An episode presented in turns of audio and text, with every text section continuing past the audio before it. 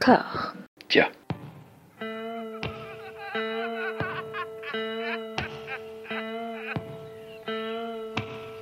And now for something completely different. Would you like to talk about the meaning of life, darling? Sure, why not? Philosophy for two? Right. Provided the movement never forgets that it is the inalienable right of every man or woman or woman to rid himself or herself or herself. Agreed. Thank you, brother or sister or sister.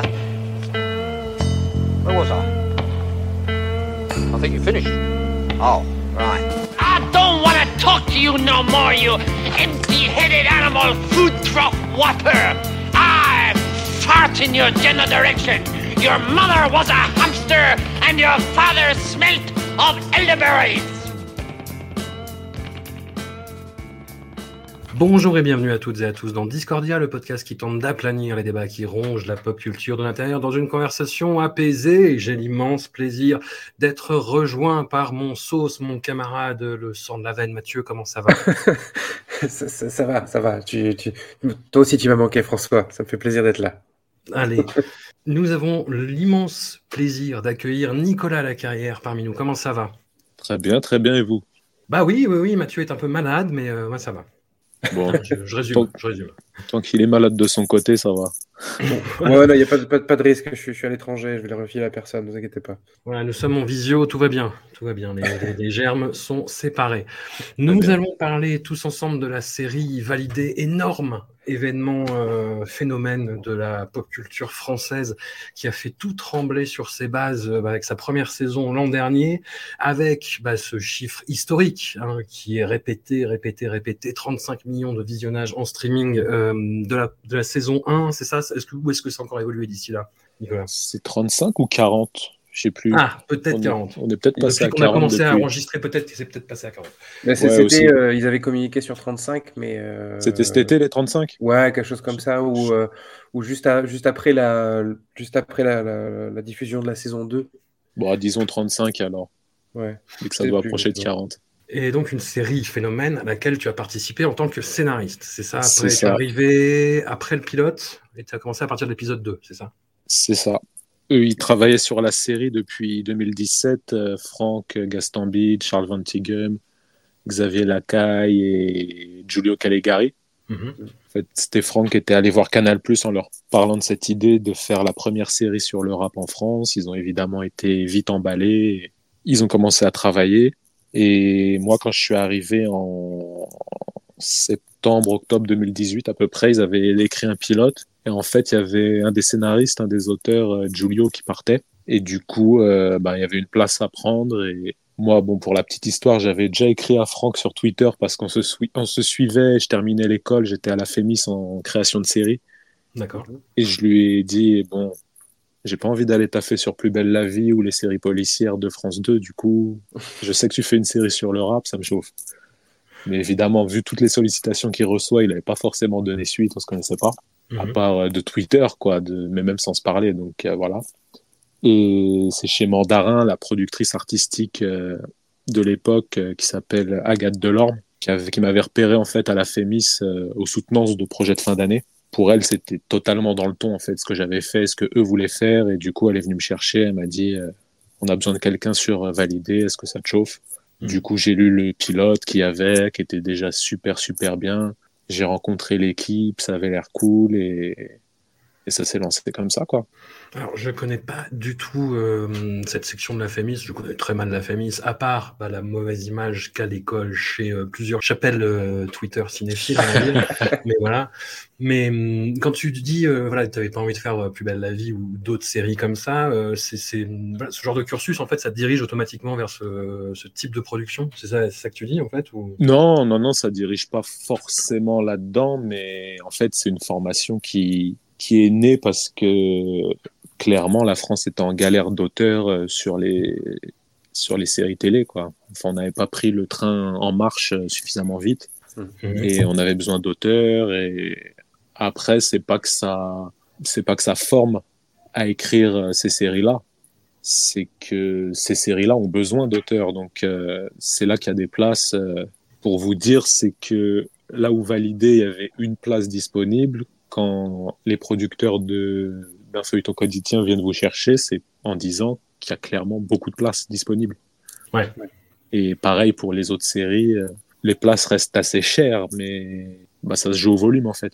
Alors, il y a une grosse émergence quand même de la série française et de la fiction française en général depuis ces dernières années. Et hum, est-ce qu'on a dépassé cette espèce d'antagonisme entre la méthode française, où le scénariste est pas forcément aussi bien considéré qu'aux États-Unis, et le fonctionnement à l'américaine, où effectivement il y a plus de place, il y a le système de fonctionnement des writers' room. Est-ce qu'on est plus arrivé à, est-ce qu'on a évolué par rapport à cette euh, séparation-là? Ben, moi, j'ai, comme j'ai juste travaillé sur Validé, j'ai pas trop de retour d'expérience Ouais. sur d'autres euh, programmes, mais de ce que je vois, de ce que j'entends, euh, par exemple, j'ai un bon pote, Fred Garcia, qui fait la série Immortel sur Netflix. Mhm.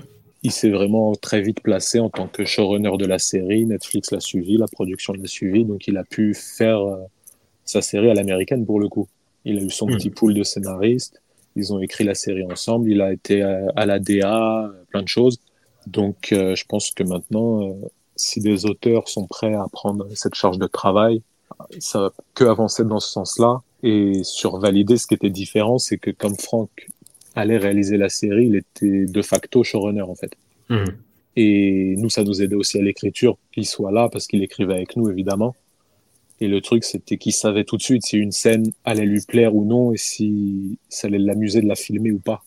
Et Mhm. donc, euh, même en termes d'écriture, on gagnait du temps parce que on n'avait pas, on n'allait pas dans de fausses pistes, on n'allait pas forcément dans le mur vu qu'on avait tout de suite euh, le réal qui reste quand même l'autorité euh, suprême en France, la politique des auteurs, tout ça, ça, ça continue. Bien sûr. Bah, pour le coup, on était, on était bien quoi. Et du coup, toi, quand tu arrives sur, euh, sur Validé, c'est donc après le pilote, est-ce qu'il y a déjà une trame pour toute la saison? Est-ce qu'il y a des articulations? Est-ce que tu t'occupes d'un aspect précis? Comment ça se passe en fait? Quand je suis arrivé, il y avait déjà des arches décrites. Mhm. Après, sur une série, les arches, c'est souvent, euh, c'est rarement suivi à la lettre, quoi, parce que c'est plus euh, pour rassurer, dire oui, on a une histoire qui va tenir sur tant d'épisodes et aussi vendre du rêve et de lâcher vraiment toutes les idées que tu as envie d'avoir. Ouais, non, quand je suis arrivé, il y avait quand même il y quand même une trame générale très précise vu que il y avait déjà ce parti pris de raconter une ascension éclair qui va un peu vite, effectivement, mais bon, ça reste une série et oui, en quelques mois, il, il vend des millions d'albums et il finit, il fait un concert au Zénith et il fait plein de choses. Il a une carrière de 20 ans, quoi. C'est un peu ça, quand même. Ouais, pas forcément 20 ans, mais il a un parcours ouais, qui aurait pu prendre, euh, Mais ça, c'est pas impossible en soi. qui aurait pu prendre quelques années, mais voilà, de ce qu'on voit des rappeurs actuels. euh, C'est c'est vrai que la trajectoire de Nino, par exemple, c'est ouais, Bah, c'est ça. 20 ans, C'est c'est- c'est 3-4, quoi. Ouais, Ouais, voilà. après Nino, il a quand même fait beaucoup de choses avant de vraiment péter, mais il y a un Cobaladé aussi, par exemple, Ouais, voilà, c'est allé ça. très vite. euh, Mais même maintenant, ça va assez vite. Et même Attic, c'est allé très très vite aussi. Et Bon, après, il y a eu, là, il y a eu la réalité, car la fiction, la fiction, la réalité, mais il bossait déjà avant sur ses projets.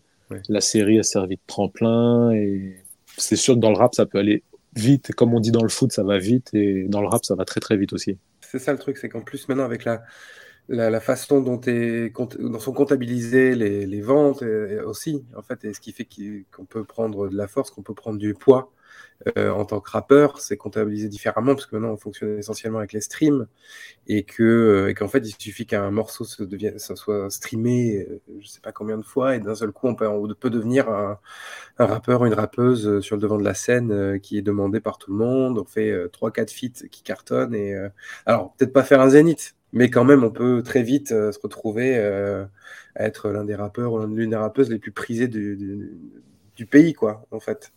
Donc c'est ça qui est aussi intéressant. Mais c'est pour ça que j'aime bien, euh, j'aime bien euh, valider notamment la saison 1, euh, plus que la saison 2 d'ailleurs. C'est justement cette, cette facilité à montrer comment, enfin les arcanes de- du rap, mais de, de l'industrie du rap, on va dire, pas forcément de de ce que c'est que d'écrire un morceau, ce que c'est que d'aller en studio, plutôt de, de- de- d'expliquer justement euh, comment euh, ce microcosme du rap fonctionne en fait. Ça, je Mhm. trouvais ça hyper intéressant justement. Bah, bah merci. Non, mais c'est vrai qu'il y avait ça, il y avait ce parti pris aussi de pas de pas chercher à rentrer dans le processus créatif parce que c'est pas c'est rarement quelque chose d'intéressant à filmer en fait. C'est ça, ouais. C'est pas cinématographique Enfin, du tout. C'est ce qu'essaye de forcément faire le film suprême et il y arrive moyen, je trouve. Ah, j'ai pas Ouais. vu. Mais c'est Ouais, pas forcément Il y a une scène d'écriture de morceaux qui est pas ouf. Ouais, bah c'est pas source de conflit d'avoir des gens face à une feuille et qui écrivent quoi. C'est ça, ouais. Ou à la rigueur, dans 8 Mile, quand il écrit dans sa main dans le bus, mais c'est pas. clair. Ouais, et encore. C'est une enfin, scène ouais, sympa, ouais. quoi. Ouais. C'est pas c'est une quelque chose. dramatisation un peu. Ouais, voilà. Oui, puis c'est pas ce qu'on se rappelle le plus dans 8 Miles, quoi. Ce qu'on se rappelle le plus, c'est les battles, quoi. Donc en vrai. C'est ça, euh, c'est- ouais. On cherche le conflit, et ce qui est bien dans le rap, c'est que c'est une musique très conflictuelle, et que ce soit dans ce que ça raconte ou dans ce que ça. comment ça se fabrique, et pour ça, on était quand même euh, pas mal aidé, quoi. Oui, Et justement, moi, justement- d'ailleurs, je, c'est une question que j'avais pour toi. Je sais pas si tu, peux en parler, mais, euh, dans quelle mesure, en fait, le, monde du rap a participé? Parce que, quand même, quand on voit les deux saisons de Validé, il y a, quand même tout le monde. Et quand je dis tout le monde, c'est pas seulement des rappeurs qui viennent là pour se montrer. Il y a aussi, quand même, euh, y a des gens de, il y a des labels, il y a des, radios. euh, voilà. Co- comment, comment ça s'est passé? Sur- Surtout sur la première saison, parce que du coup, on est personne à ce moment-là et comment on essaye de convaincre, même si c'est Franck Gastambide qui est derrière et qu'il a déjà fait des, des- il a déjà eu des succès publics euh, au, au cinéma, comment on fait pour convaincre Skyrock, le Move, comment on fait pour convaincre des, les gros labels de rap français pour euh, leur dire en gros on vient, euh, on vient un peu épier et tourner des trucs pour montrer le rap quoi. Comment, comment est-ce que ça s'est passé ce truc-là? Bah, en fait, l'idée, c'était dès le départ, euh, Franck voulait faire une série vraiment ultra réaliste sur le monde du rap. Mm.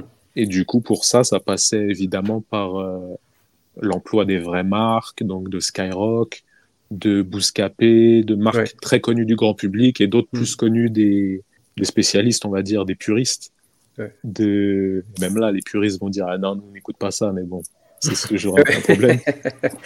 D'avoir du coup Move, d'avoir euh, toutes ces radios. Même les, même les grandes, enfin les grandes, parce qu'il y a Zifou, il y a euh, euh, Fifou, pardon, c'est ça? Ouais. Enfin Pascal Seffran, enfin il y a, voilà, il y a des pointures. Oui, quoi, il y a aussi. Fifou qui fait toutes les photographies, euh, toutes les covers de magazines, qui est le photographe des rappeurs. On croise euh, Oumar Digno, qui est un manager super connu dans le milieu du rap, de la crime et de plein d'autres. On croise euh, autant des artistes que des mecs de l'ombre et une des références de la série, c'était Entourage et du coup, c'était une approche. Dans l'approche, on voulait faire euh, comme eux, quoi. Que ce soit une série Ouais. kiffante, mais aussi réaliste et en même temps, euh, enfin réaliste, toute proportion gardée, quoi. Mais que l'industrie qu'on euh, montre pardon. soit celle qui ressemble à, à la réalité, quoi. Alors, tu sais que tu es sur un podcast qui s'appelle Discordia. Mhm. Et hum, je savais qu'il allait y avoir un point entourage parce que, bon, je suis un peu regardé quand même sur la série et euh, j'ai écouté des interviews de Franck Gassanville. Effectivement, c'est une référence qu'il cite. Et euh, moi, c'est une série, mais qui me. hum, que j'aime pas du tout. Mais, mais, mais vraiment, mais que, j'ai, que je me suis forcé à regarder jusqu'au bout pour pouvoir dire que je l'aimais pas, tu vois. Ouais, non, mais j'ai regardé d'un bout à l'autre, c'est vraiment, j'aime pas. Non, parce qu'il y a un côté, euh, bah, un peu, je trouve, ce qui fascine peut-être dans Succession aujourd'hui, c'est-à-dire le côté euh, luxe paillette, en fait, le côté euh, fascination pour, pour une certaine opulence, en fait. Et je trouvais dans Entourage que le, le côté artistique et le côté hollywoodien étaient vraiment. Limite anecdotique en fait, et que c'était juste suivre des gamins pétés de thunes euh, qui font des super soirées et qui boivent de la tequila quoi. Tandis que validé, il y a quand même, tu vois, la trajectoire et la description d'un monde. euh, Enfin voilà, moi j'ai l'impression que c'est une transposition réussie française d'entourage quoi. Ah bah clairement, entourage, ce qui manque dans la série, c'est... Enfin, ce qui manque. Je pense que c'était pas le projet, mais ce qui manque, c'est de les voir vraiment travailler, en fait. C'est juste des... c'est une série de gens qui sont au téléphone et qui font des teufs et qui, qui se demandent avec qui ils vont sortir demain, euh, qu'est-ce qu'ils vont faire, qu'est-ce qu'ils vont pouvoir acheter de bien hors de prix. Mais c'était une série qui était cool à suivre pour ça. Ça passait l'été, on suivait ça l'été. C'était, une série de vacances, quoi. Mm. Mais c'est vrai que ce qu'on a repris d'eux et qui, je trouve, marche bien, c'est le format 30 minutes. En le dramatisant, c'est en fait ce qu'on a fait, c'est de prendre, c'est d'avoir à raconter des choses qui pourraient tenir en 50, mais de les faire Mm. rentrer dans ce format de 30. Et ça fait que ça paraît aussi cool qu'un épisode d'entourage, mais quand on regarde bien, en fait, c'est blindé de. À chaque minute, il se passe quelque chose. Et même quand on regardait, quand on lisait les scénars, on se rendait compte qu'à chaque page, il y avait toujours quelque chose, une relance, un conflit, une nouvelle galère, un truc. Peut-être trop, diront certains. Mais nous, on voulait faire une série euh, bah, d'entertainment, quoi, du divertissement, quelque chose qui soit. Enfin, nos grosses références, encore une fois, toute proportion gardée, hein, mais les, on se parlait souvent des cliffs qu'il y avait dans, dans du The Shield, dans 24, dans Gomorrah, et de se dire, ouais, chaque fin d'épisode dans Gomorrah, quand il y a la petite musique qui commence, il nous faut des trucs comme ça parce qu'on sait qu'il va se passer quelque chose. Et dans The Shield, quand il y a eu ça, et quand il y a eu ça, et Nous, après, voilà, comme on a l'aspect gangster dans la série, bah, ça nous permet aussi d'aller là-dedans. Et quand on arrive à lier la musique à l'aspect plus Skyra, bah, c'est là qu'on a un truc qui est, bah, qui est assez unique. quoi. C'est qu'on parle de la musique la plus écoutée euh, en France, mais, mais en même temps, c'est une série de gangsters. Quoi. Et du coup, c'est cool. Enfin, c'est un mélange assez. Moi, j'aime bien en tout cas. Ouais, on va, on, va, on va y venir. On va y venir. Tu, parles de la musique qui est le plus, plus écoutée en France en ce moment. Effectivement, il y a eu euh, bah, une grosse surprise quand même sur le score phénoménal euh, qu'a fait la série. Il y a eu beaucoup de d'analystes entre guillemets qui ont dit que c'était imputable au confinement, mais je pense qu'il n'y a pas que ça qui joue. Effectivement, je pense qu'il y a une déconsidération en fait de tout le paysage médiatique français sur l'importance qu'a pris le hip-hop dans la scène française. Quand tu regardes en fait les grandes émissions de variété aujourd'hui, tu as l'impression de vivre dans euh, ouais, un monde qui n'existe plus, qui n'a plus de réalité viable en termes de chiffres. En fait, quand tu regardes les chiffres, bah, c'est le hip-hop qui occupe, je ne sais pas, hein, une partie euh, colossale en fait de, bah, de la culture aujourd'hui et que c'est complètement déconsidéré, quoi. Bah, totalement. Et bon, déjà, le- sur le point confinement, Ouais. il y a eu d'autres séries sont sorties le même jour que Validé. Oui, voilà. Je vais pas citer les noms, mais on sait qu'elles sont sorties et qu'elles existent. Et personne ne les a regardées, donc il n'y a pas que. Et même le côté, il y avait Canal Plus gratuit un mois, enfin, toutes les excuses qu'on a pu nous dire, on pense pas que le confinement a joué tant que ça. Parce que quand la saison 2 est sortie, on a fait. On a doublé le démarrage, en fait. Hmm. Donc, euh, l'effet confinement, en fait, il s'est annulé là avec la sortie de la saison 2. Parce que si tu fais mieux avec la saison 2 où tout le monde était libre de faire ce qu'il voulait, bah, ça veut dire que les gens ont peut-être quand même apprécié, bien apprécié la saison 1, confinement ou pas, et que surtout ils sont revenus pour voir la suite, quoi. Bon, ça c'était juste le point. euh, ne parlons plus du confinement, ça y est, c'est Faire les fini. choses au clair. Et après, ouais, pour la musique, bah, le rap, ça a toujours été une musique un peu d'outsider, un peu d'outcast, un peu de mec euh, en dehors du truc. Et pendant des années, ils se sont fait cracher dessus. Hmm. Pendant des siècles, ça a été le seul qui pouvait passer à la télé, c'était MC Solar parce qu'il était gentil. Ce qu'il a fait, ça touchait à la variété. Même lui, il assumait de dire oui, je suis un mec de variété, alors tant mieux. Et maintenant, tous les rappeurs, tous les artistes, que ce soit pop urbaine, encore eux, ils, ils peuvent passer à la télé. Gims et compagnie, ils sont bien. Mais un Nino ou un SCH, pourquoi il irait chez Michel Drucker ou Jean-Pierre Foucault ou The Voice Hmm. alors qu'il a déjà, il a juste les réseaux sociaux à portée de main pour faire sa promo. Il y a Spotify où il tourne toute l'année, où il cartonne. Donc en fait, c'est même si la télé avait besoin d'eux, je suis pas sûr qu'ils iraient parce qu'ils sont tellement fait cracher dessus toutes leurs, euh, enfin leurs leurs grands frères se sont tellement fait cracher dessus. Pourquoi les petits iraient quoi. Oui, puis en plus, c'est toujours le. Il y a toujours cette même idée, c'est que même à l'heure actuelle, en effet, enfin, on veut veut pas les inviter parce que, euh, oui, euh, sont- et puis aussi, aussi le fait que, bon, en effet, il y a Gims, il y a, euh, il y a des, il y a des mecs comme ça, mais en gros, le- les, les plus gros euh, clients de la télé, par exemple, ça va être Aurel San et Columbine, quoi. Le point commun entre Columbine et Aurel San, c'est leur couleur de peau aussi, tu vois, et que à la télé, on va pas montrer des Renois ou je sais pas des Rebeux qui font du rap. euh, Enfin voilà, il y a aussi ça, je pense, qui est, qui est important. Alors, ouais, ça, je sais pas. Enfin, ça doit rentrer en ligne de compte. Après, je suis pas dans les, les têtes des programmateurs de télé pour. euh, Ah, ça, pour ça- leur- ce n'est que mon, ce n'est que mon point de vue. hein. Ouais, ouais, non, Après, quand tu vois euh, co- comment, euh, comment ça se passe, une interview de Vald chez Ardisson, là, je- enfin, quand il faisait encore son émission sur Canal, tu disais, ouais, on n'a pas trop, évolué, en fait. Ouais, j'ai l'impression. Ouais, ouais. Oui, c'est vrai toujours que une lui, condescendance, euh, un mépris. euh, voilà. Oui, c'est vrai que lui, il s'est retrouvé dans un bourbier. Qu'est-ce qu'il y a eu d'autre? C'est vrai Non, que non, souvent, dans les émissions à l'ancienne, euh, que ce soit chez Ruquier ou Ardisson, quand un rappeur arrivait, c'était pour lui parler euh, prison, Kaira, cliché et compagnie. Et je pense que les Mm. petits qui ont grandi et qui font maintenant du rap se disent Ouais, mais moi, je vais pas aller m'afficher là-dedans. Surtout à l'heure des réseaux, où tout le monde est très conscient de son image. Personne va s'amuser à aller dans une émission bourbier, bah, ce qu'on raconte souvent dans Validé, où les artistes ont peur des médias, en fait. Oui, parce qu'il y a cette scène dans, le, dans la saison 1 où justement Attic se fait prendre au, au- au piège, on va dire, par, par Hanouna, quoi. Mhm. Qui lui promet qu'il viendra pas, euh, euh, enfin, qu'il le laissera tranquille, puis finalement, il lui met un gros traquenard. Et euh, il y a un peu, ouais, en effet, cette, cette espèce de hantise. Et euh, tu vois, par exemple, si on prend euh, le plus gros vendeur au-delà, enfin, après Nino qui est, qui est Jules, un mec comme Jules par exemple, tu le mets chez, chez à touche pas à mon poste, c'est un carnage, par exemple. Parce que c'est un mec qui n'est pas très à l'aise avec le, le, fait, le fait de s'exprimer, etc. Quoi. Donc il y a aussi le fait que c'est dans le rap, il y a aussi peut-être des mecs qui sont capables de produire des choses, de rapper, mais après l'exercice de, la communication, c'est autre chose. Tu vois ouais, puis surtout, c'est il n'a pas besoin de ça pour communiquer. Il sort son album gratuit ou il le sort même pas gratuit, c'est sur les Spotify, sur les plateformes, et tout le monde va l'écouter et donc, c'est sûr que d'aller faire une interview, que ce soit chez Hanouna ou chez n'importe qui, il a que des choses à y perdre. C'est pareil pour PNL qui, du coup, ils ont verrouillé totalement leur communication, ils font que des gros coups. Et ça marche, en fait. Leur musique parle pour eux. Et, au fond, c'est un, assez bon message plutôt que de voir toujours les mêmes têtes qui viennent vendre leur lessive. Et là, eux, ils ont juste à dire l'album sort, écoutez-le, débrouillez-vous.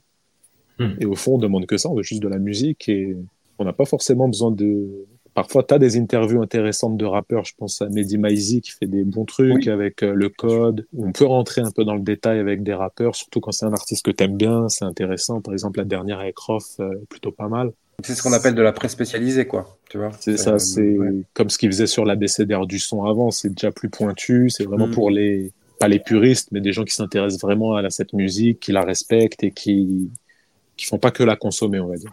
Non, plus d'un côté, euh, Mehdi il a vraiment un côté enthousiaste et bienveillant qui, euh, qui pousse à, découvrir les artistes, parfois même quand tu les connais pas, je trouve. Ouais, non, il est toujours très enthousiaste et tout. Et bah, c'est pas pour rien que certains disent le Michel Drucker du rap. Et... Mais d'un côté, c'est bien d'avoir euh, quelqu'un comme ça parce qu'il c'est l'anti-tonton Marcel de l'époque là qui prenait sa caméra et qui demandait, qui essayait de chauffer tout le monde. Ouais, carrément, c'est ça qui est intéressant, c'est que maintenant que le rap est devenu, euh, ben, en gros, la nouvelle variété française, on va dire, en termes de, en tout cas en termes d'impact, de, vente, euh, etc. Euh, on a l'impression qu'il y, y, a beaucoup à manger. Du coup, tout le monde peut venir croquer un peu. Donc, du coup, il n'est pas, plus nécessaire de se taper dans les pattes, en fait. Je pense par exemple à cette espèce de, de truc historique qu'on avait avec le rap français, c'était la, la, rivalité Paris-Marseille, par exemple. je pense qu'elle était soit elle était, enfin, romancée, usurpée, j'en sais rien, mais euh, elle était là, quoi. Et je pense que c'est parce que le rap aussi n'était pas encore extrêmement développé. Là, maintenant, c'est tellement devenu une espèce d'industrie qui génère tellement de, de fric, de succès qu'en fait, euh, il n'est plus nécessaire non plus de se détester, quoi. Euh, voilà, ce qui est quand même assez surprenant de la part d'un d'une discipline où justement le, le, clash fait partie du, intrinsèque de, de, du truc, quoi, de, de, de, de la discipline. Et, mais on a l'impression que maintenant, c'est devenu un peu genre, euh, ouais, c'est nous, nous tous contre eux, en fait. Un peu. Euh, ah bah, clairement, quand tu vois qu'ils ont fait euh, classico organisé, c'est que ça y est, il n'y a plus de. Il y a plus de rivalité Paris-Marseille. Là, c'est tous les rappeurs parisiens qui ont fait des featuring avec les Marseillais. c'est un triple album, je crois. C'est ça. Il n'y a pas de rivalité. La seule rivalité Paris-Marseille qui reste, elle est dans le foot, quoi. Mais sinon, eux, les artistes, ils savent que plus ils multiplient les titres, plus ils multiplient les collaborations euh, surprenantes et intéressantes, plus il y aura de gens pour écouter et mieux c'est pour eux, en fait. Donc, euh, ils ont tout à gagner à être main dans la main et bosser ensemble plutôt que, que d'être dans les clashs, en fait. Et dans la saison 2 de Valider, cette passerelle entre Paris et Marseille, elle se fait mais hyper naturellement et de, façon très, encore une fois, bienveillante, quoi. Très fluide. Mhm. Bah, je pense que c'est comme ça que ça se passe aussi dans la vie. Euh, quand on voit qu'il y a eu un featuring euh, Nino SCH dans un des albums d'SCH, qui se rendent l'appareil dans les albums des uns des autres. Enfin, ça, fait un peu échange de bons procédés, mais c'est des très bons procédés. Donc, euh, c'est cool pour nous. Ça nous fait toujours de la musique à écouter avec des grosses têtes d'affiche. C'est, tu vois, toute proportion gardée. C'est quand dans Marvel, ils réunissent Spider-Man et Iron Man, les gens sont contents. Mais pour nous qui aimons bien le rap, on est content aussi d'avoir des, des grosses têtes d'affiches comme ça et des bons sons à écouter. Quoi. Ah bah moi, quand il y a Hakim Gemili et, et Koff dans le même plan, je suis content. et, d'ailleurs, Koff, tu parlais de Gomorrah comme influence, mais euh, bah, c'est un rappeur marseillais qui, euh, qui bouffe l'écran dans, dans, sa scène dans Bac Nord. T'as l'impression qu'il va bouffer Gilles Lelouch, en fait, littéralement. et, et, là, il fait une apparition dans la saison 2 de Validé et il est incroyable, quoi. J'espère qu'il va continuer à tourner parce que ce garçon, il a une prestance et une présence physique qui est incroyable. Ouais, bah déjà dans Chouf, il était très très chaud. Ouais. Et, mais ouais, c'est vrai qu'on n'avait pas, on n'avait pas vu Bac Nord, nous, quand on écrivait la saison 2, vu qu'on l'a écrite euh, entre fin 2019 et début 2020, donc on était loin de. Mais c'est vrai qu'en voyant le film et en pensant à ce qu'on avait écrit, je me suis dit, ah ouais, en fait, on lui, à chaque fois, on lui met la scène de, du Cerbère des cités, quoi. Mais il le fait tellement il a, il a, eu un alignement de planète, en fait, ces derniers mois, avec bah, la sortie d'un bande organisée, hein, on va pas se mentir aussi. Où bah, sa partie, euh, moi, c'est celle que je retiens du morceau. Hein. Enfin, après, chacun son truc, mais, euh, mais voilà. Vraiment, il m'a. J'ai hâte de le voir ailleurs, quoi. Et dans d'autres rôles, éventuellement, ouais. Ouais, je pense qu'il en, il en fera d'autres. Il a, il a ce qu'il faut. Il a tout ce qu'il faut. Physique, voix, acting, tout est là. Ah, il est très, très, très impressionnant, c'est clair. Du coup, euh, toi, le, quel rapport t'entretiens euh, enfin, La question est super vaste, je m'excuse, mais quel rapport t'entretiens avec le, le hip-hop et comment tu as concilié ça justement euh, dans l'écriture de la série? Bah, moi, c'est la musique que j'écoute depuis que je suis petit, en fait. Donc, c'est un peu, c'est avec ça que je suis venu à la musique. Maintenant, j'ai des goûts plus larges et variés. Mais c'est vrai que quand j'étais petit, ben, c'était un des premiers sons dont je me souviens, c'était pas si je zappe et je mate. Mhm. Après ça, ça a été la découverte de Roth, vu que je suis du 9-4, qu'il est du 9-4, que tout le monde écoutait ça, ben, j'étais obligé d'écouter ça. Tous les mecs de la mafia free, du coup, par extension. Puis après, tu découvres euh, le rap américain, les Eminem et compagnie. Tu te dis, waouh, il y a encore d'autres choses qui se passent. Ça te donne envie d'apprendre l'anglais pour comprendre ce qui se raconte. Puis petit à petit, ça fait effet boule de neige. T'écoutes plein plein de choses, mais c'est vrai que t'écoutes quasiment que ça en vérité il y a tellement d'artistes, tellement, c'était déjà très varié à l'époque, donc tu pouvais te, faire des après-midi entiers, tu passais d'Eminem à Roth, à 50 Cent, à Nesbill, à, qu'est-ce que j'écoutais d'autre? Il y en avait plein, plein, plein, plein, plein, plein. Mais alors, du coup, quand, euh, quand tu es en train d'écrire la saison 2 et que tu apprends que, que Roth va en faire partie, comment tu réagis? Qu'est-ce qui se passe dans ta tête, tu vois? Ah bah moi, je leur avais déjà dit à tous, euh, mes camarades, euh, Franck, Charles et compagnie, je leur ai dit, s'il y a Roth un jour, je peux prendre ma retraite, après j'aurais fait ce que j'ai à faire. On devait l'avoir sur la saison 1, mais comme il était en, il était en prison à ce moment-là, ça a été compliqué. Il aurait pu sortir pour travailler, tourner, mais ça aurait été pour une petite scène. Et quand t'as Roth, t'as quand même envie de marquer le coup. Et du coup, pour la saison 2, euh, bon, on lui a fait un vrai truc, quoi. Il a vraiment une intrigue. C'est le, enfin, en temps de présence à l'écran, en tout cas, c'est le rappeur qu'on voit le plus de toute la série, quoi. Il a une des scènes les plus marquantes de la saison 2. Face, face à face avec Bosch. Euh. En plus, Tout le monde en a parlé. En plus. Donc, euh, non, moi, évidemment, quand, quand c'est confirmé que Croft sera là, je me dis, waouh, ça y est, cette saison 2, elle va être incroyable. Elle va être mieux. Et évidemment, je suis allé sur le tournage ce jour-là. J'ai regardé, euh, j'ai suivi le tournage des scènes en studio avec Mastar et Roth. J'ai fait ma photo à la fin. Enfin, vraiment le, fan, quoi, qui 20 ans après rencontre euh, son idole, une de ses idoles. Donc ça fait, ça fait toujours plaisir. Et, l'intégration des, des, rappeurs dans, dans, la série, justement, comment ça se passe? Enfin, j'ai les rappeurs connus. Hein, parce que par exemple, euh, dans la saison, on avait eu Mac Taylor qui jouait le, grand de Bosch. Euh, mhm. voilà, comment est-ce qu'on les intègre? Est-ce que c'est euh, Franck Gastambide qui a un Rolodex qui est long comme le bras et qui connaît tous les rappeurs et qui dit oh on peut avoir machin donc on l'intègre? Ou est-ce que c'est vous qui plus allez chercher l'acteur, enfin aller chercher le, rappeur en disant lui ce rappeur-là il serait bien dans tel rôle Comment vous avez fonctionné là-dessus? Bah, en fait, disons qu'il y a plusieurs cas de figure. Par exemple, le cas McTyre, ça s'est imposé assez naturellement que ce soit lui vis-à-vis de la figure qu'on cherchait. Il fallait quelqu'un qui soit le mentor du personnage de Carnage, donc quelqu'un qui soit installé dans le rap, qui a une certaine aura. Et donc on s'est dit très vite, euh, ah ouais, McTyre, ça peut être bien. Après, c'est des discussions entre nous. Et souvent, Franck a une idée de vouloir faire tourner quelqu'un et, ou des gens avec qui il est déjà en contact. Et du coup, c'est souvent, euh, tiens, lui, pourrait être bien pour ça. Tiens, lui, pourrait être bien pour ça. Après, il y a des moments, c'est vraiment de l'opportunité de, tiens, il y a un tel qui est dispo ce jour-là, est-ce qu'ils peuvent se croiser? Et ça fait un, et ça fait un peu les caméos à l'entourage, quoi.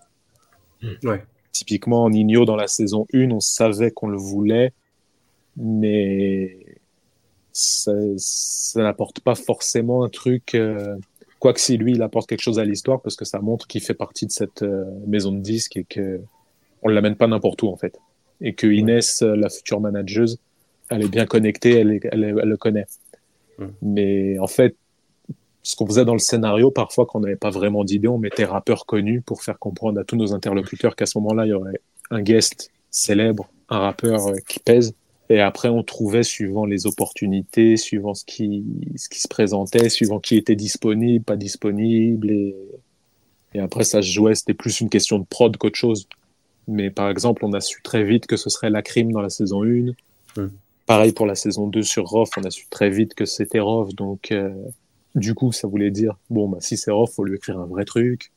Idem pour la crime saison 1, c'était, bon, bah, vu que c'est la crime, on va lui écrire un vrai truc. Mais de toute façon, on voit les rappeurs qui servent à quelque chose vraiment à, à faire avancer l'intrigue et ceux qu'on croise plus euh, pour les croiser, quoi. Ouais, comme Naps dans la saison 2, quoi, qui apparaît Oui, euh, pour sur le une coup, scène. c'est euh, ouais, c'est un petit caméo quoi. Et même dans la saison 2, on aperçoit Gazo Ouais, et il était là sur le tournage, mais à l'époque, il n'avait pas encore sorti son album ni rien. Et ouais. C'est vrai que des gens ont pu être frustrés de dire ouais, ils ont Gazo dans la série, ils en font rien.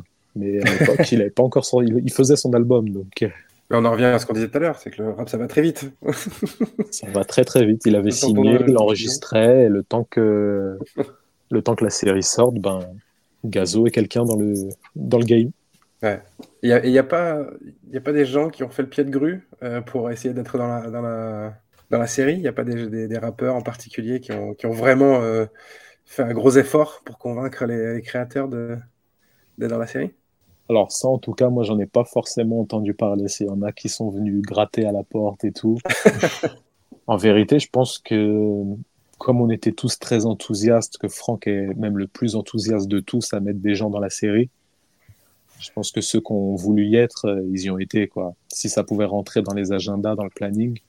Hmm. Enfin, en tout cas, nous, on essayait toujours à l'écriture de faire rentrer euh, pour avoir le plus de monde possible, parce que ça reste une série pour faire kiffer les gens, et on sait que même si euh, un tel n'est pas ta tasse de thé, t'es quand même content de le voir dans la série. Tu te dis, ah tiens, ils ont ramené machin, et ça fait toujours plaisir à voir. C'était comme les caméos dans Entourage, ça faisait toujours plaisir d'avoir un mec que tu connais un petit peu.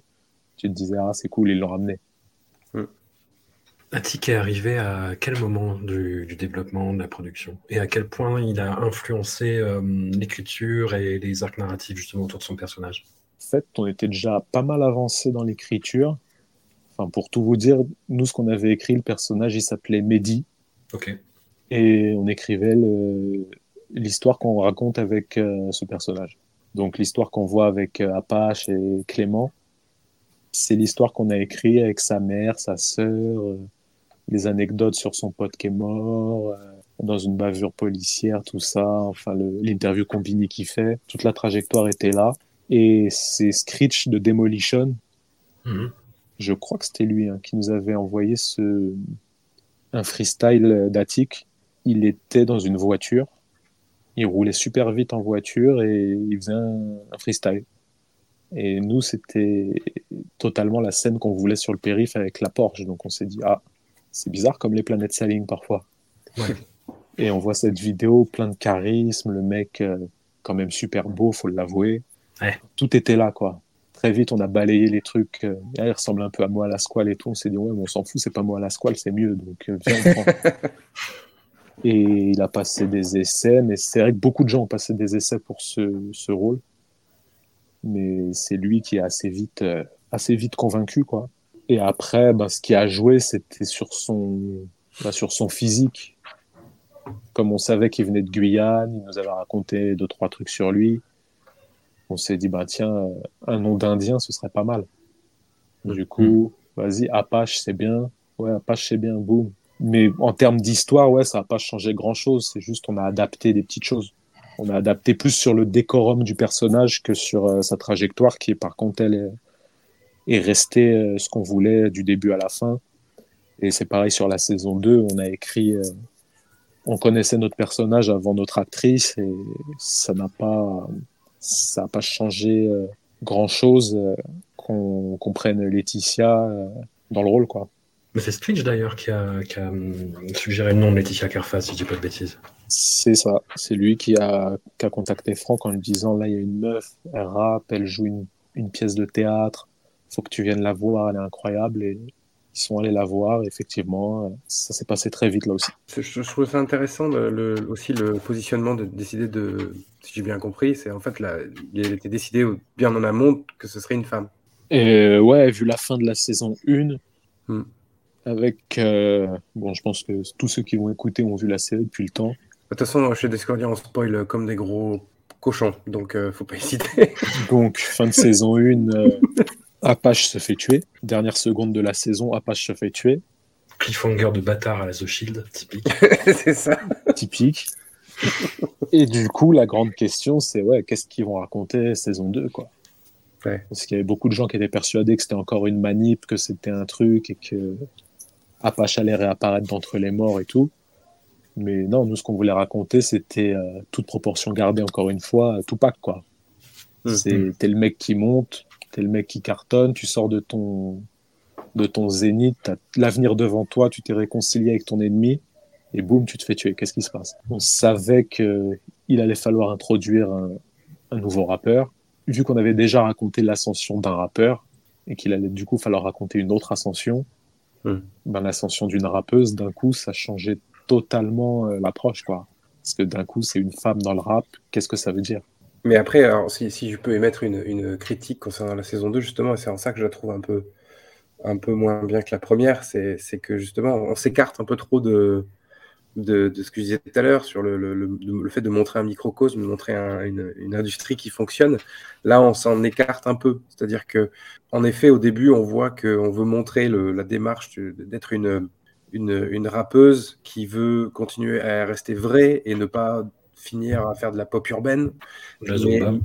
Mais, pour autant, je trouve qu'on s'écarte un peu trop et qu'on va retomber dans des sortes de péripé- des péripéties un peu plus, euh, euh, comment dire, euh, un peu plus fictionnelles, quoi, euh, d'une certaine manière. C'est-à-dire qu'on on va lui mettre en place cette histoire avec, euh, avec Saïd Tagmaoui, avec son gamin, etc.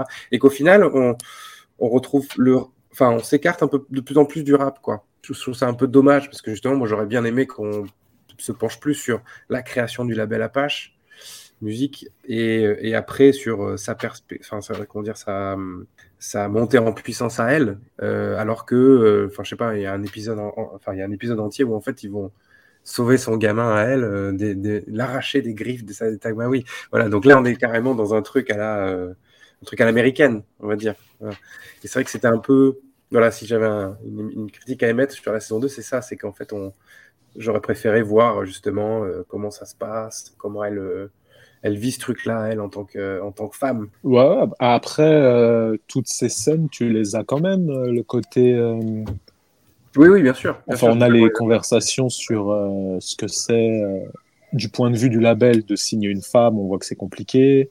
Ouais. On a aussi dans son intimité à elle pourquoi elle veut pas y aller. On a vraiment l'effet qui lui vient en pleine gueule de au rap contender avec Yamar qui est joué par Rachid Gelaz. Quand il lui balance tout dans la gueule. Ouais. Ou s'il avait eu un homme en face de lui, jamais il aurait pu dire les choses qu'il a dites quoi. Enfin, il aurait Ouais. attaqué, il aurait attaqué sur les femmes, mais là d'un coup d'avoir une femme face à lui, il peut attaquer sur des choses euh, assez terribles quoi. Donc euh, le truc c'est que comme nous on sait qu'on fait pas une série, euh, moi je vais sortir les grands mots, mais tu vois une série sociologique, Mhm. on est obligé de de rester dans notre envie de divertir, de faire euh, bouger les choses, que ça que ça speed tout le temps, qu'il se passe toujours des trucs. Ouais. Et effectivement, saison 2 oblige avec toutes les, tout ce qu'on avait déclenché en saison 1 avec, euh, bah, sur la partie Kaira, tout ce qui est lié à Apache Music qui a réglé, plus elle, ses problèmes à elle. Parce que c'est aussi ça, le, un peu la note d'intention de la série, c'est avec le succès viennent les problèmes. Mm. Mm. Et elle, voilà, il lui fallait aussi des problèmes. Et du coup, c'est des problèmes qui sont pas mal liés à- au fait que ce soit une femme. C'était la meilleure rappeuse dans un groupe. Le mec était jaloux de son succès à elle. Elle allait péter sans lui. Donc il a voulu l'éteindre. Il a fait tout ce qu'il pouvait pour. Sauf qu'elle va quand même cartonner sans lui. Et le mec n'en peut plus. Et je trouve que ça raconte quand même pas mal de choses. Mais après, effectivement, on s'est fait ce petit kiff de l'épisode à la Taken. Comme dans la saison 1. Où on avait l'épisode du Go Fast, quoi. Oui, oui, c'est vrai. C'est vrai qu'il y a aussi ça. ouais.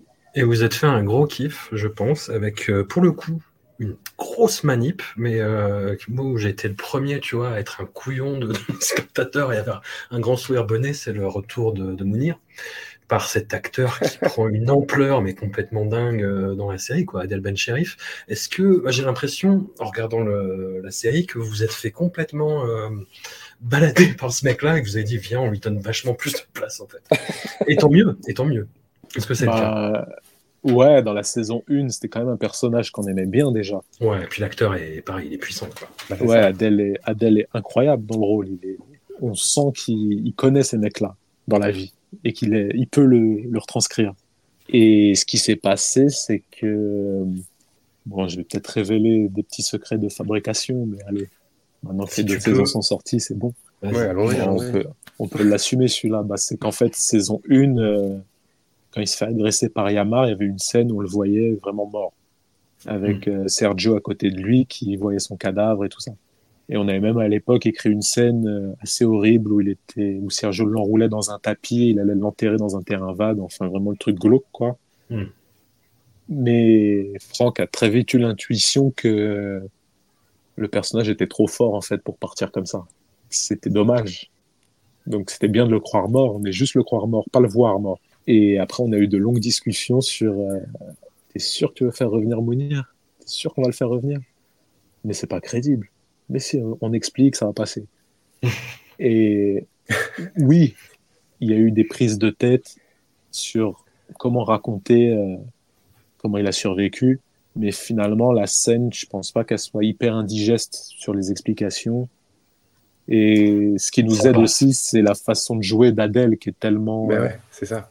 c'est presque un personnage euh, mythologique à l'américaine, quoi. Donc, qui survive à un coup de poignard, oui, il peut. Et surtout, vu ce qu'il devient après, c'est presque Jésus ressuscité, il revient plus fort que jamais, en fait, plus énervé que jamais. Jésus qui insulte tout le monde. Mais ouais. Oui, il vient pas en paix, lui. Après, voilà, c'est aussi un truc assumé. euh, Enfin, moi, je me souviens quand on avait cette discussion, parce qu'à l'écriture, j'aime bien être un peu euh, l'avocat du diable. Du coup, c'est souvent, il y en avait un qui voulait, il y avait souvent Franck qui voulait aller dans des trucs dingues. Et Charles plus mesuré qui me disait, les gars, faites attention, c'est un peu, on peut le faire, mais c'est, c'est chaud. Et Franck, il voulait y aller à fond. Et moi, j'aime bien, j'aime bien tester le produit un peu. Je me dis, c'est vrai que si on fait revenir Mounir, c'est stylé, ça va être comme dans Prison Break quand ils ont fait ceci, cela. Et moi, c'est des trucs que j'aime et si je fais ce métier, c'est aussi pour raconter des, des, des dingueries comme ça. Donc, Ouais. euh, c'est à la fois un défi, en même temps un truc cool parce que bah, Franck a toujours en tête le public dans ce qu'il fait. Tout le monde a le public en tête, en fait. Charles aussi, moi aussi. Et c'est, est-ce que le public va croire qu'on est des gogoles parce qu'on a écrit n'importe quoi? Est-ce que le public va kiffer? Est-ce qu'ils auront le sourire? Et c'est d'essayer de trouver un mélange des trois pour que non, ils n'aient pas l'impression qu'on les prenne pour des cons, mais qu'en même temps ils kiffent. Et typiquement, ouais, le retour de Mounir, ça réunit tout ça. C'est, c'est même presque un, un résumé un peu de la série dans qu'elle, ce qu'on aime faire. C'est que ça, c'est à la fois incroyable, mais en même temps c'est tellement cool que on avance, quoi. Puis c'est dans le mouvement du truc et ce mouvement perpétuel d'on avance, on avance, on avance et tu peux que kiffer en réalité. Alors, du coup, je vais te poser une question à laquelle tu vas pas pouvoir répondre, je pense. À laquelle tu ne voudras pas répondre, je pense. Euh, et je vais encore plus spoiler, du coup, euh, quasiment, quasiment la fin de la saison 2. Mais on, sauf erreur de ma part, on voit pas vraiment euh, Carnage mort, son cadavre. Ah, j'y pensé aussi. Carnage, il, il se prend quand même une balle, euh, pas à bout portant, mais il a quand même un gros trou dans la gorge. On Il a vu même, euh, pire, ça va. Non, ouais, mais, lui, je ouais, mais pense qu'il est Mounir, il même, prend un euh, gros coup de chlasse. Hein Ouais, mais lui, il est... Carnage, il est quand même dans un sale état à ce moment-là. Mais on sait jamais, hein. Soit. Soit. on sait jamais. Admettons. Mais euh, euh, t'en as parlé un, un- un peu au début aussi, justement, sur comment travailler Franck Gastambide. Et là, t'as as un peu parlé de, de qui jouait quel rôle un peu dans la Writer's Room. Moi, ça m'intéresse, justement. J'aimerais bien un peu creuser ça. Comment est-ce que vous avez travaillé Puisque donc, il y avait aussi euh, y a Xavier Lacaille qui est aussi dans, dans le, dans, Euh, dans le ouais, pool. sur la saison 1. Sur la saison 1, c'est ça. Et du coup, vous êtes vous retrouvez à bosser à 4 en gros. Ouais. Comment est-ce que vous travaillez justement euh, sur les épisodes, etc. Comment, que- qu'est-ce qui se passe, qu'est-ce que tu vois? Parce que je sais que chaque série a une- un fonctionnement différent et euh, avec une façon d'écrire différemment, euh, différente, pardon. Donc, euh, comment ça s'est passé sur Validé? Saison 1 et saison 2 d'ailleurs, les deux. Ben, nous, le système était assez simple en fait. C'était euh, si on dit les rôles, euh, bah, Franck showrunner, producteur de la série, Charles plus dans une euh, position de directeur de collection, directeur d'écriture, donc euh, de veiller à ce que l'écriture soit carrée, qu'on soit dans les temps, que ça ressemble à une série et tout ça. Franck plus dans les envies et enfin lui aussi très conscient des enjeux sériels, parce qu'il kiffe les séries et il en a vu Ouais. des tonnes et des tonnes enfin, toutes les références dont on s'est parlé, euh, enfin, il a vu tout ça, quoi. C'est, il est comme tout le monde. hein. Donc, il a vu toutes ces séries-là, évidemment, c'est ses références. Donc, euh, il a aucun, aucun complexe à se dire, bah, si eux, ils ont fait des trucs comme ça, nous aussi, on peut le faire. Donc, ça rajoute une énergie euh, à se dire, bah, vas-y, nous aussi, on va faire des, des dingueries, alors, si, si on peut le faire. Et moi et Xavier, plus en scénariste. Vraiment scénariste pour le coup, mais après, voilà, il y a les journées, c'est des longs, des longs débats. Bon, cet épisode, on veut raconter ça. Qu'est-ce qu'on peut raconter sur euh, telle, et- telle histoire? Donc on est là, on discute, on discute, on trouve des scènes qui nous paraissent cool, on se dit tiens, ça, ça peut être bien. Pour le cliff, tiens, on a peut-être une idée, ok, ça peut, ça peut servir. Peut-être que ce cliff, en fait, c'est la relance de milieu d'épisode, donc c'est peut-être pas la bonne idée de le garder pour la fin. Si on le mettait maintenant, qu'est-ce que ça nous permet? Et en fait, c'est que ça, c'est que de la cogite à se dire euh, qu'est-ce que ça peut donner? C'est de- d'essayer de, voir un peu toutes les options, de discuter, de se raconter euh, des choses. Quand on est bloqué, de chercher des solutions, de d'essayer de faire en sorte que les personnages secondaires aient aussi leur, euh, leur vie à eux, que de réfléchir aussi aux intrigues B, aux feuilletonnants, de comment on fait avancer des choses pour euh, qu'un petit point d'intrigue euh, qu'on balance euh, l'air de rien, bah, ça va devenir ton intrigue l'épisode suivant. Et après, une fois qu'on a, qu'on a écrit sur des post-it les grands événements de l'épisode, à peu près une vingtaine euh, par épisode, on se partage le, le travail euh, d'écriture. Mais souvent, comme on a fait un séquencier assez complet, Mm. on, raconte chaque scène, on la décrit, on met des intentions de dialogue, on part assez armé en fait. Quand tu dis des intentions de dialogue, du coup, est-ce que sur le, sur le tournage, est-ce que c'est très écrit les- le texte ou, ou est-ce qu'on a des choses plus. euh, on laisse part à l'impro justement aux acteurs? Vu qu'on a beaucoup d'acteurs qui sont euh, pas, prof- pas professionnels, qui débutent, on va dire, tu vois. Comment ça s'est fait Mm. sur le tournage?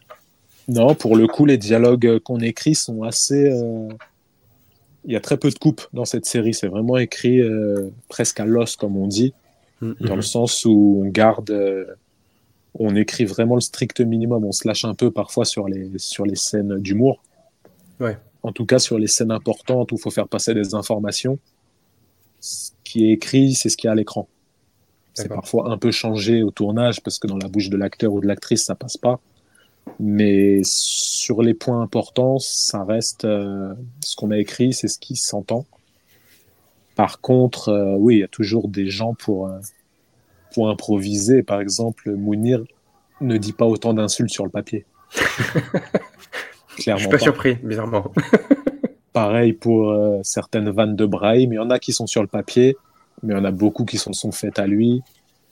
Et il y a des petites impros parfois qui fusent, enfin, comme sur tous les tournages, quoi. Mais, mais c'est pas une série qui est faite euh, en mode, euh, vas-y, on met une intention de scène et ça va être improvisé. C'est quand même, euh, quand même très, très, très, très écrit. Non, puis ça va avec la réalisation de, de Franck Gastonbi qui est très carré, quoi. Ouais, ouais, lui et David Diane, l'autre réalisateur, ils, ils ont essayé de. Ils ont, c'est pas qu'ils ont essayé, c'est qu'ils ont fait en sorte d'avoir une, une mise en scène euh, très énergique, très enfin, fonctionnelle, c'est pas le bon mot du tout, mais très efficace en fait.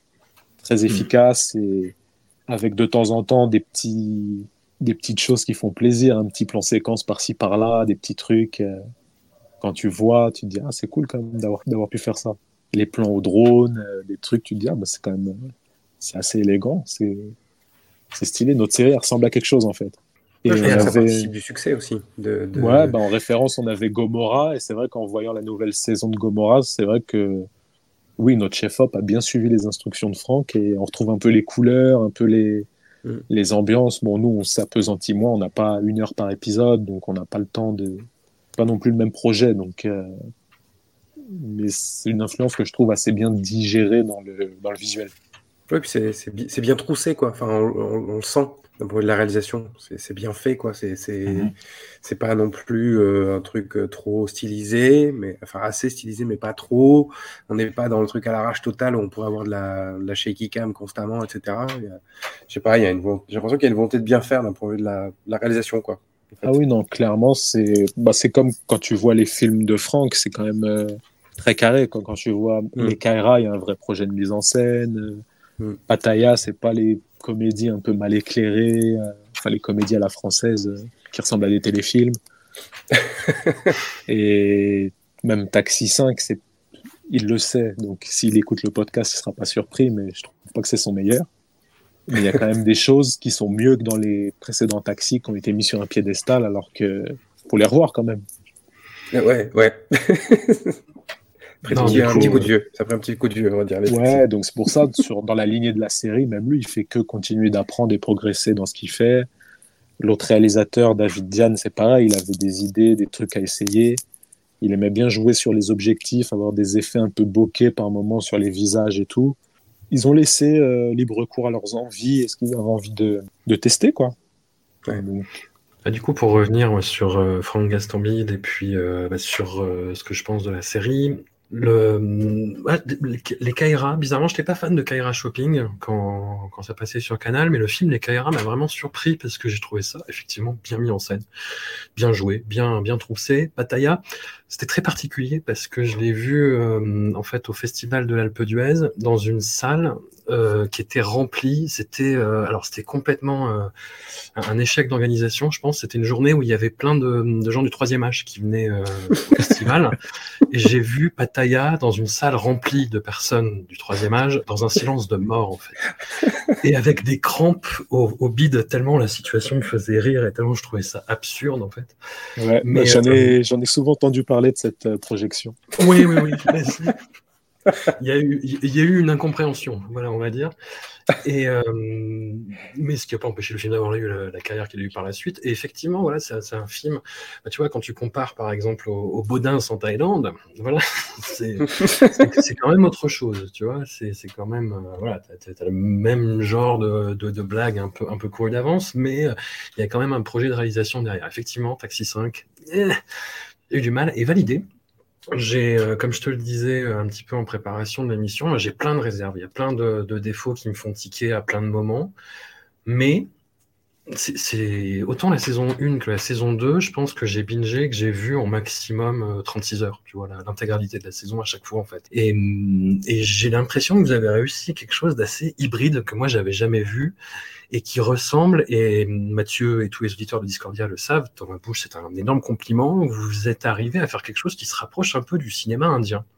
Dans son acception, alors c'est un peu bizarre dit comme ça, mais euh, dans, dans le sens euh, masala, c'est-à-dire vraiment mélange d'épices. C'est-à-dire que c'est à la fois une série sur le hip-hop, c'est à la fois une série qui court derrière euh, Gomorrah, les séries américaines, mais tout en ayant son identité propre, et avec une narration qui, voit, qui va à la fois très vite et, euh, et parfois trop longue, avec des tonnes de digressions, avec le personnage de Brahim qui est totalement, et Mathieu me contredira pas sur ce sujet, un, personnage typique du cinéma indien, de sidekick comique indien, mais, mais, vraiment avec les, euh, ce, côté euh, vraiment très très particulier et, dynamique. Et ouais, c'est- autant les deux saisons, voilà, j'ai des trucs, j'ai plein de trucs à redire, des, comme je te disais, des, défauts qui parfois me pètent à la gueule, euh, plein de choses à redire, mais voilà, c'est- un truc que je mate en 36 heures chrono et, euh, et devant lequel je prends du pied. Après, je pense que ce serait, je prendrais vachement moins de plaisir si c'était en diffusion hebdo, en fait.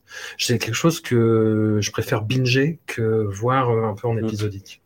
Je sais pas si tu, par- si tu partages ça ou pas. Euh, bah déjà, merci pour les compliments, ça fait plaisir et c'est une comparaison qu'on n'avait jamais eue sur le cinéma indien, donc celle-là, on prend. Eh. Enfin, J'avoue, cinéma indien, je connais pas trop, j'ai juste vu les gangs de Wassepour, mais c'était lourd, du coup, euh, ça fait plaisir. Ça chante, ça se tire dessus, ça peut valider, ouais, au fond. Bah, exactement. Après, sur la question binge, pas binge, bon, j'avoue que j'ai pas trop de. Moi, je sais que j'aime pas binger les séries. Hmm. Validé, elle aurait pu suivre aussi épisodiquement, trois par semaine sur Canal. À chaque fois, on avait des, des cliffs assez forts, je pense, pour euh, se dire chaque soirée, semaine, ouais. chaque soirée est assez forte pour euh, tenir en haleine. Et on a la première soirée de la saison 2, c'est elle qui revient dans le game, qui se dit bon ok, je veux bien faire un truc dans le rap, c'est parti. Deuxième soirée, c'est un peu l'empire contre-attaque, c'est que les problèmes, tout qui lui tombe dessus, tu te dis oh ok, c'est dur.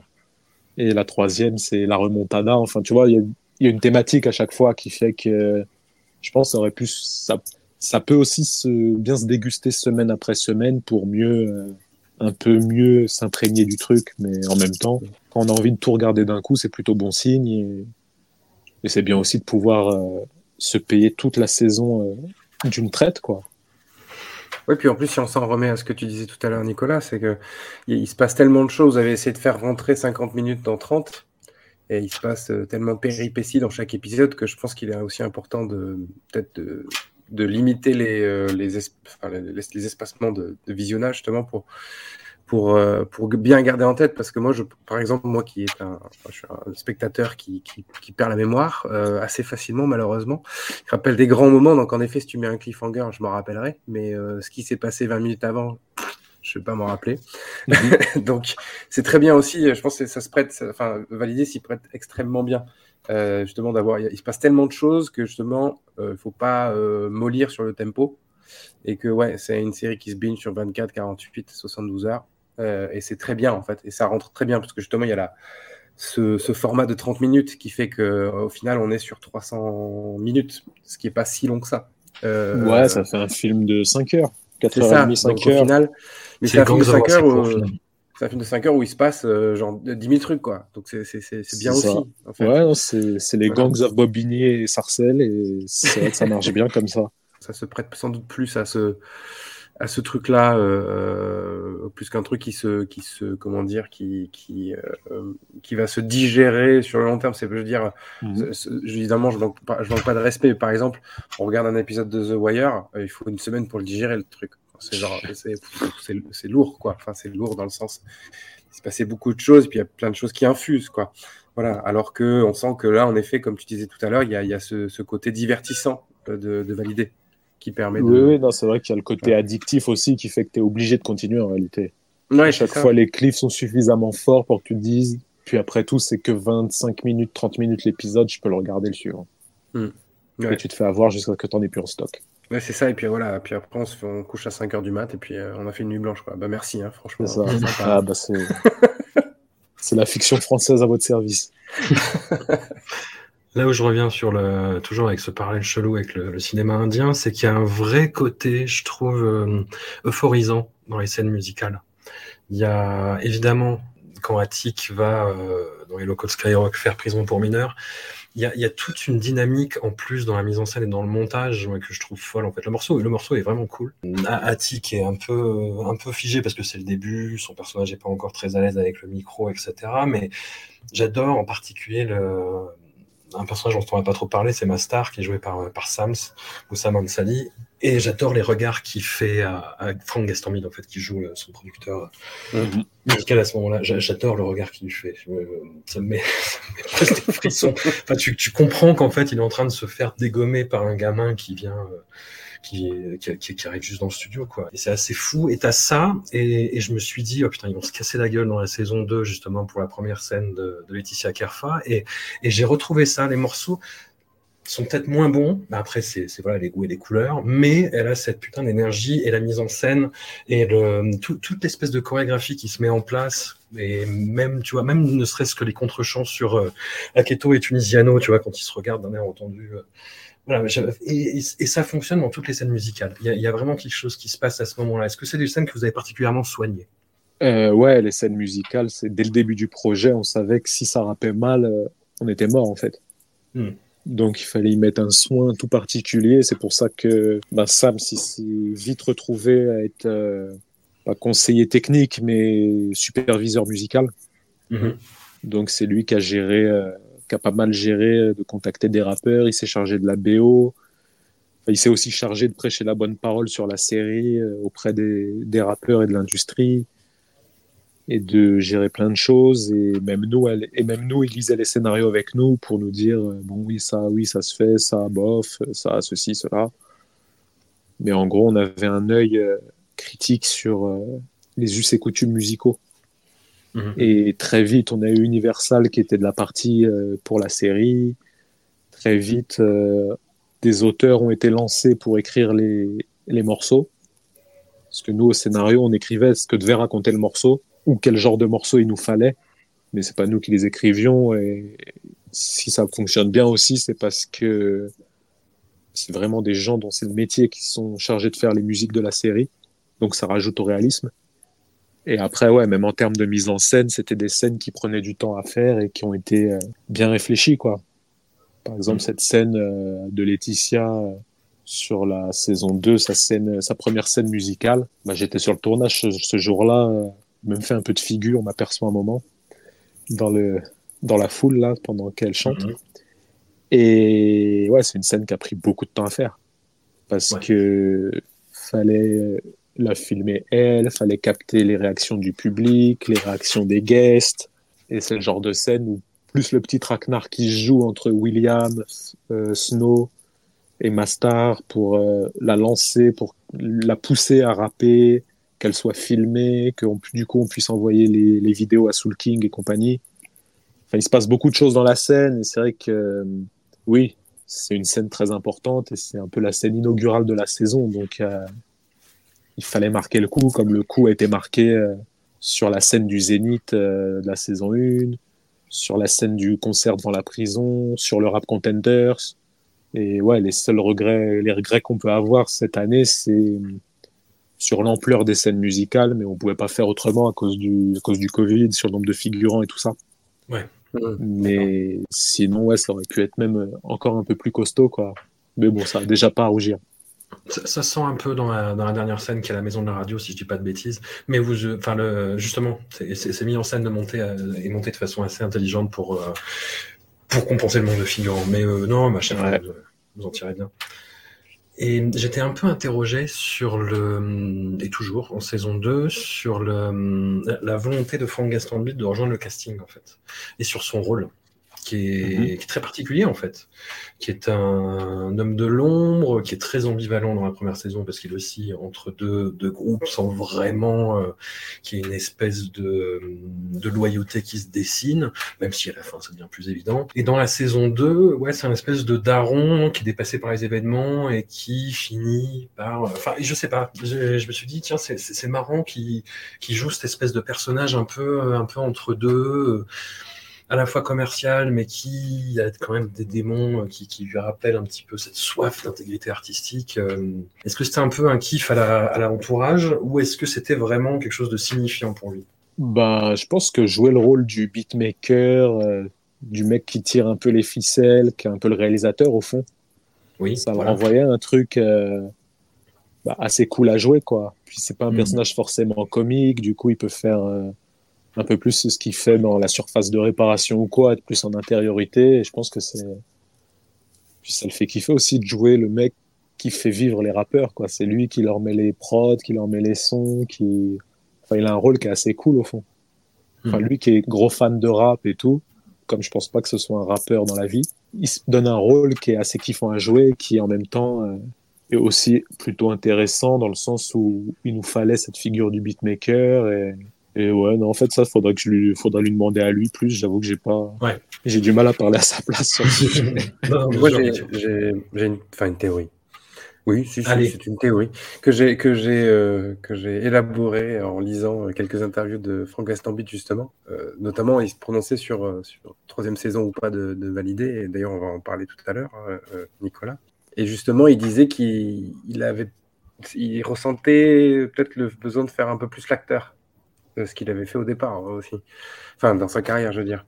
Et il ressentait le besoin de repartir un peu sur des trucs comme ça, de refaire un peu plus l'acteur. Et, peut-être que justement, cette euh, présence un peu plus euh, fréquente sur la saison 2 s'explique euh, par ça, par le fait qu'il euh, il voulait être peut-être un peu moins derrière et justement un peu plus devant, quoi. Je sais pas.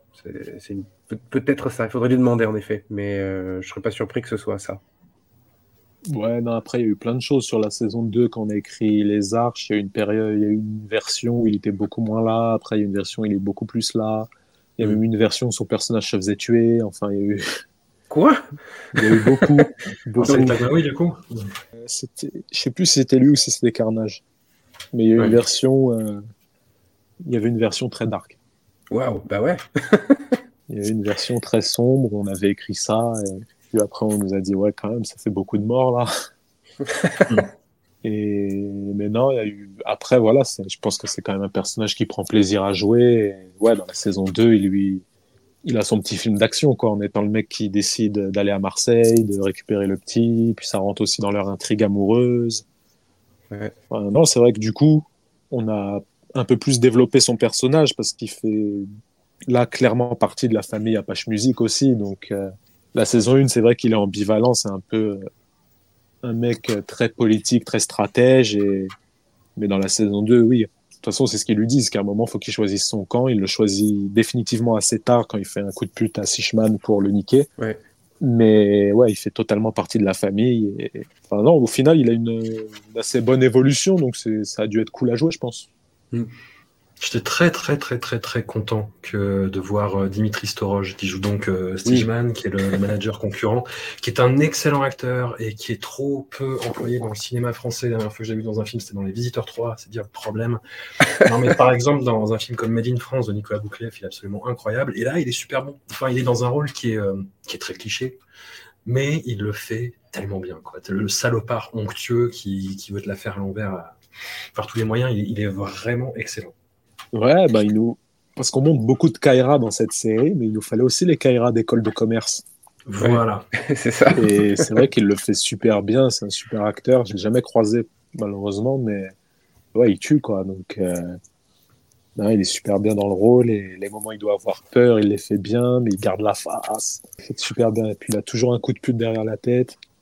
C'est quand même lui qui déclenche toutes les, les sales intrigues de la saison 2. Donc, euh, ouais, très important ce personnage. C'est ça. Mais c'est quand même bien de le voir perdre, quoi. À terme. Enfin, je veux dire, c'est toujours quand même mieux de voir perdre une racaille d'école de, commerce, quoi. Oui. Ouais, bah, tous, les, tous, tous les méchants sont punis à un moment ou à un autre dans la vidéo. C'est ça. Et c'est peut-être ce qui me pose un peu problème dans la saison 2, c'est que les personnages, de vos héros deviennent trop compétents, en fait. C'est qu'ils deviennent trop bons. euh, d'un coup, enfin, le dernier épisode de la saison 2, c'est bah ouais, mais, mais qu'est-ce qui peut leur arriver maintenant en fait? Ils sont trop forts. Et j'étais un peu déçu du, du destin du personnage de Saitama. Oui, même si, encore une fois, on a pas Attention, vu, on ouais. la terre. Voilà.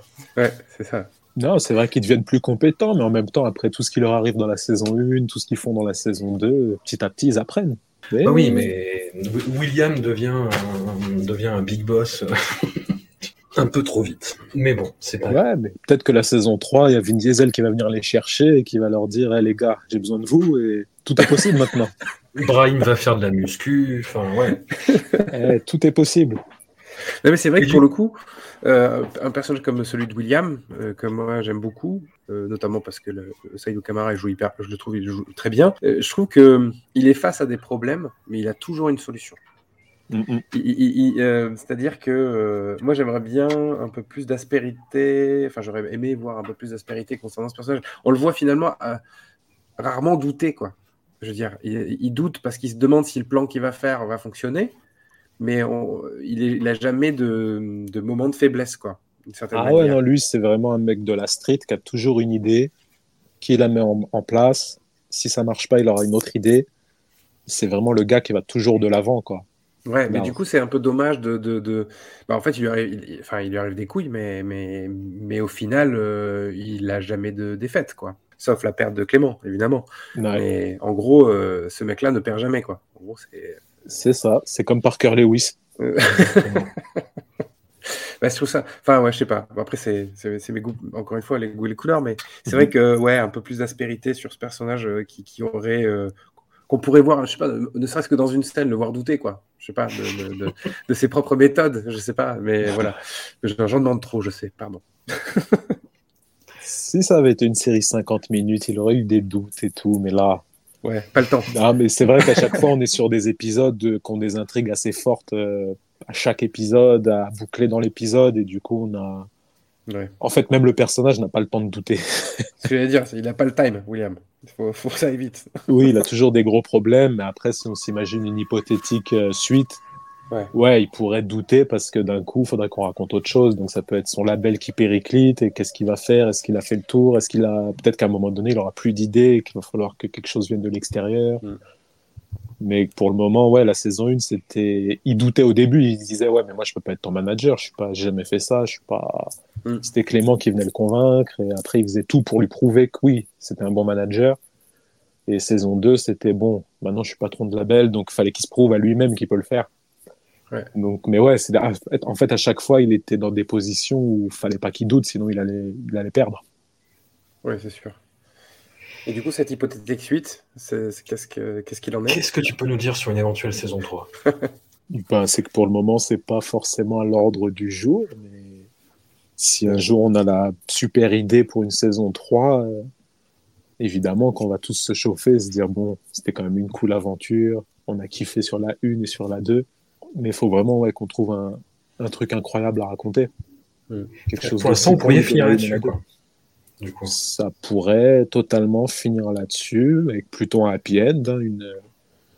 Le Oui, label fonctionne, ils ont lancé une rappeuse euh, qui, comme l'a fait remarquer Move, euh, a fait disque de diamant en deux mois, ce qui n'arrive jamais. Et elle a eu la victoire de la musique du meilleur album tout court de l'année, même pas seulement en rap. Ce Elle qui a fait n'arrive jamais. Ce qui n'arrive jamais. jamais, ce qui n'est jamais arrivé. Donc elle a fait quand même, ils ont quand même fait beaucoup de choses pour elle euh, dans une ellipse de ce dernier épisode de la saison 2. Ouais. Donc on, on pourrait finir sur ce happy end. On a pas mal d'intrigues qui sont bouclées, voire semi-bouclées. Euh, Là, ce qui me vient en tête, c'est juste Yamar et Rico. On sait pas trop ce qu'ils sont devenus, mais ils doivent rager dans un coin. Sishman, euh, il doit être bien dégoûté aussi. Ouais.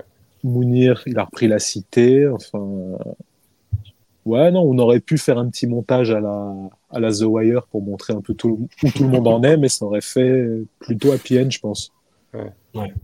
Mais moi, en vrai, je pensais qu'il n'y aurait même pas de saison, de saison 2. Quand j'ai vu la fin de la saison 1, je me suis dit, ah, ah oui. Et si ça se trouve, en fait, ça pouvait s'arrêter là, quoi. Enfin, c'était un peu le. Genre, euh, aussi, vite, aussi vite arrivé, aussi vite parti, quoi, en fait. Ça, ça aurait pu. On a eu, il y a eu diverses fins décrites. Il y avait une fin où les trois se faisaient tuer. On se disait, bon, bah, vas-y, de toute façon, on termine là.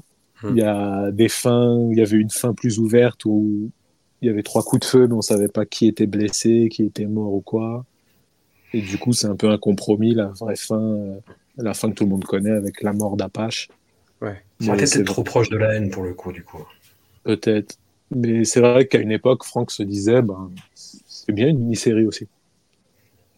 Mais il y a aussi d'autres considérations après de, ouais, mais on a vendu, c'est une série qui a été vendue à Canal, pour les ventes à l'étranger, pour, enfin là, c'est une partie un peu business, peut-être un peu chiante, mais une série, ça se renta- l'inté- l'investissement, je crois, se rentabilise quand tu es à deux ou trois saisons, donc, euh, Mm.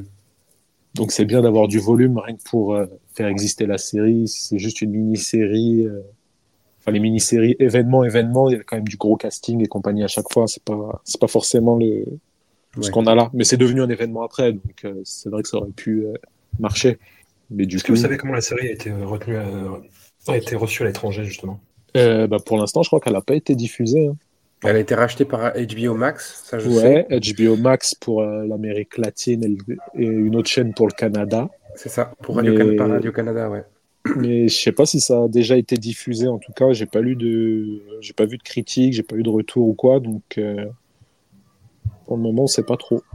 Je sais que ça a été diffusé en Belgique, mais tout ce que je sais, c'est les droits d'auteur qu'on a reçus. Donc, je sais pas si c'est une, c'est pas une critique en soi de recevoir une SACD, même si ça fait plaisir. Non, je pense que la série petit à petit va faire son chemin. Il y a eu des discussions de de remake à droite à gauche et tout ça, mais je sais pas si ça, ça je sais pas où ça en est. Après, il y a toujours la possibilité d'avoir un destin à la Top Boy. C'est une série du début des années 2010 euh, anglaise, euh, développée par euh, notamment Yann Demange, le réalisateur français, euh, et, euh, et qui, cinq ans après son arrêt, parce qu'ils avaient plus une thune et ça avait, ça avait, marché, mais ça avait pas non plus fait un carton de ouf, Drake voit la série et euh, dit putain cette, série est géniale, on va refaire une troisième saison. Et il vend le Drake va voir Netflix et enfin il monte un, truc pour pour, pour revendre euh, Top Boy à Netflix. Et du coup il y a une troisième saison de Top Boy qui existe cinq ans plus tard, euh, faite par des par des fonds américains et pas des fonds british. C'est un truc. euh, Il y a peut-être une possibilité comme ça aussi avec euh, avec Validé. On ne sait pas du tout si ça va s'arrêter. Si ça s'arrête, si ça se trouve dans 5 ans, euh, je sais pas, j'en sais rien moi. Le, le rappeur en vogue à, ce moment-là va, va dire euh, Validé, c'était super. On va faire pareil. Et du coup, euh, William, il part aux États-Unis quoi. tu vois? Ouais, bah nous, c'est même pas ça, c'est vraiment la, la bonne idée qui nous manque, quoi, parce que on sait que, que ce soit côté prod ou côté chaîne, euh, tout le monde est chaud pour la suite, mais ouais. ce qui est bien, c'est que, voilà, on nous force pas à faire la saison de trop, quoi. Moi j'ai une question piège un peu concernant cette saison 3 ou concernant la suite de Validé en fait. C'est est-ce Mhm. que est-ce que Validé peut exister sans Franck Gastambide? Ah, bah ça, il, il y a répondu lui-même sur euh, à cette question en disant euh, qu'il a songé à donner les rênes à quelqu'un, mais en même temps, c'est difficile. Bah ouais. Et même pour nous, je pense que c'est devenu un truc tellement presque familial, comme dirait Vin Diesel encore une fois, Mhm. que oui, il y a des chances que ce soit quelque chose qu'on a envie de faire que tous ensemble, quoi, mais pas, pas Ouais. relancer avec des gens qu'on connaît pas ou totalement différemment. ou- Donc, faut attendre que les étoiles s'alignent de nouveau, que les emplois du temps s'alignent aussi, qu'il y ait une bonne idée qui sorte et que qu'on se chauffe et qu'on se dise bon bah allons s'enfermer dans notre bureau et on va écrire ça quoi. En, en attendant euh, ce, ce jour possible qui peut, qui peut arriver, sait-on jamais, tu as un, ton premier roman qui sort euh, en février, si je dis pas de Ouais. bêtises. C'est ça, Nueve Quattro, c'est pour ça, 4 du coup. c'est ça Est-ce que tu peux nous en dire un petit peu plus? Que j'ai entre les mains en ce moment même. Allez. C'était ça les bruits de feuilles. Ouais, je l'étais en train de le relire en même temps, c'est tellement bien. bah, en fait, c'était un... au départ, c'était un projet de série que j'avais, mais ça avait failli être mon projet de fin d'année à la Fémis, mais quand j'avais commencé à le raconter, c'était pas encore mûr dans ma tête et, et j'ai vu euh, avec mes interlocuteurs euh, la façon dont ils recevaient le truc, que c'était un peu spécial. Du coup, j'ai j'ai fait un autre truc. J'ai laissé mûrir, j'ai commencé à en parler un peu à mon agent, je lui racontais des scènes, mais je voyais à son visage que ça allait être compliqué en série. Et un jour, euh, Si tu peux entrer dans le détail. bah, en gros, c'est un truc, euh, c'est sur un vieux monsieur diabétique, euh, quasi mourant, parce que la première scène, il se réveille à l'hôpital avec un orteil en moins, et le docteur lui dit que s'il continue de faire le con, euh, c'est-à-dire continuer de boire du coca et manger des sneakers, envers et contre tout, il va mourir. Et sa seule amie, c'est une, une ado qui l'aide à faire ses devoirs, sa voisine, qui disparaît. Et il se dit, vas-y, euh, je vais faire un truc bien dans ma vie, je vais la retrouver. Et Mm. pour ça, il s'associe à un mec, euh, une petite Kaira, qui a 20 ans, qui a un problème de cœur, qui aurait rêvé d'être keuf, mais qui, qui du coup n'est que un, un collecteur de dettes euh, pour la pègre locale. Et le caïd local qui perd la tête en vraiment en amont, parce qu'il a que 50 ans, mais il sait plus avec qui il est en embrouille, avec qui il est bien. Par moment, il sait même plus qui il est. Le seul truc qui le raccroche à ses souvenirs, c'est des, des vieilles chansons qu'il écoutait dans le temps. Donc, euh, il y a toute la playlist de nostalgie qui tourne dans le bouquin. Mhm. Et ça lui rappelle tous les massacres qu'il a pu faire, tous les gens qu'il a pu tuer et tout. Mhm. Et en gros, ouais, c'est une plongée euh, guerre de gang euh, dans le 9-4, mais un 9-4 un peu fantasmagorique, euh, où on se dit que le jour, c'est le 9-4 où il y a les gens, et la nuit, c'est le Nueve Quattro où il y a les Kaira, les gangsters, euh, les serial killers, les proxénètes chelous, les trafiquants d'êtres humains, enfin tout le bordel. Ouais, l'idée, c'est que ce soit une espèce de grande, euh, grande odyssée pour ces trois personnages euh, dans cet univers euh, un peu foufou, quoi. Mais en gros, là où c'est compliqué en série, c'est que c'est, il y a beaucoup de scènes euh, violentes, beaucoup de scènes de cul, soyons clairs sur le sujet, Pas de problème. et beaucoup des personnages qu'on voit pas forcément habituellement. Bah, un personnage âgé, c'est dur à vendre. En- Déjà, en ouais. personnage principal, ouais. Bah, disons qu'il y a un personnage âgé, sinon c'est que des renois et des rebeux euh, assez violents, donc on va dire que ça donne une mauvaise image. Et en prime, il y a un personnage non binaire, donc comme ça, ça rajoute encore euh, une petite aura euh, au projet. Hmm. Et ouais, là, je l'ai mal, je l'ai très très mal pitché, mais ça va être bien. C'est bien. Non, non, C'est pas mal. Je vais En tout cas, il a l'air de se passer plein de trucs comme dans, comme dans Validé, quoi. Oui, c'est dans l'idée. euh, j'ai remis un peu de ces recettes-là. De chaque chapitre, faut qu'il se passe quelque chose. Sauf que là, c'est du moi tout seul, donc sans, sans limite, sans les éditeurs, enfin les éditrices surtout, qui m'ont laissé m'adonner à toutes les folies possibles et qui kiffaient. Donc ça m'encourageait à aller toujours plus loin, toujours plus fou, toujours plus abusé. Mais voilà, ça va être bien. C'est un mélange. euh, Il y a du polar, il y a de la comédie, il y a du thriller, il y a un peu d'horreur, il y a. Je voulais faire une partie à la Bollywood, mais je l'ai coupé. Du coup, il y a juste un mec qui danse un moment alors qu'il devrait pas danser. Ah, François est déçu, je le, je le. Il y a de la romance, il y a des thématiques euh, LGBT. Enfin, il y a vraiment plein plein de choses et j'ai l'impression que ça se mélange bien. Donc ça. C'est ça ma mal. mélange d'épices. Encore une fois. Ouais, c'est très épicé. Donc Nueve Quattro, ça sort le 9 février 2022, très exactement. Validé, les deux saisons sont disponibles euh, ad vitam aeternam sur MyCanal. Rajoutez un petit million de vues, ça ne fait pas de mal. Merci beaucoup euh, Nicolas d'être venu parmi nous et de t'être prêté au jeu des questions et au plaisir. Eh ben, merci à vous et à bientôt.